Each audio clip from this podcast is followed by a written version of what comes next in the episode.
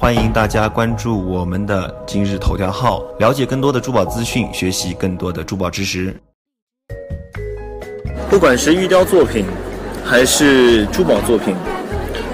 我个人都很在意，除了好的材质、好的工艺之外，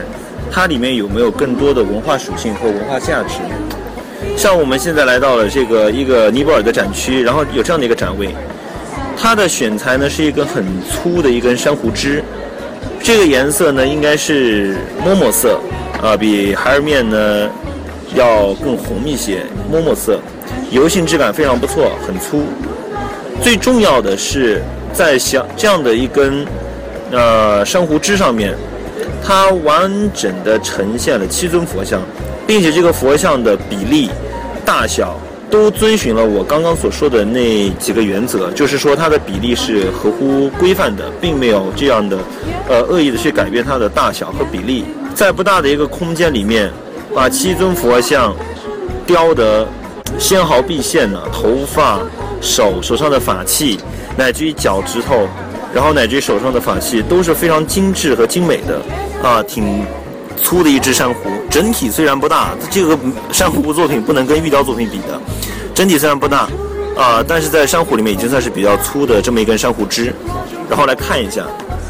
它的底座配的呢是一个十八 K 金的，底部有一个十字金刚杵。这是常规佛像一般底部都会有的那么一个，呃，那么一种佛教的一种法器。它的正面是主供尊、主尊，主尊呢是呃一尊十一面千眼千手观世音菩萨，一共十一，一共十一个面，啊，十一面。然后最上面是呃观世音菩萨的导师，啊，主供尊阿弥陀佛的佛头，呃佛手。然后接下来是十一面，然后真的一千只手，非常的完整，非常的精细。然后转过来看，这个是绿度母，然后手持慧剑的文殊菩萨，然后双手持钵的阿弥陀佛，然后这一尊是四臂观音，然后这一尊呢是绿度母，这边这尊是白度母，这尊是绿度母，然后这个上面是金刚手菩萨，这个上面。观音菩萨、金刚手还有文殊菩萨是藏传佛教里面的三护主，阿弥陀佛是主尊，下面的四臂观音、绿度母和白度母也是最为常见的啊三尊佛像，非常精美、非常漂亮的一件作品，很漂亮，这也是一件好的一件作品，值得去品鉴、值得去品味的一件东西。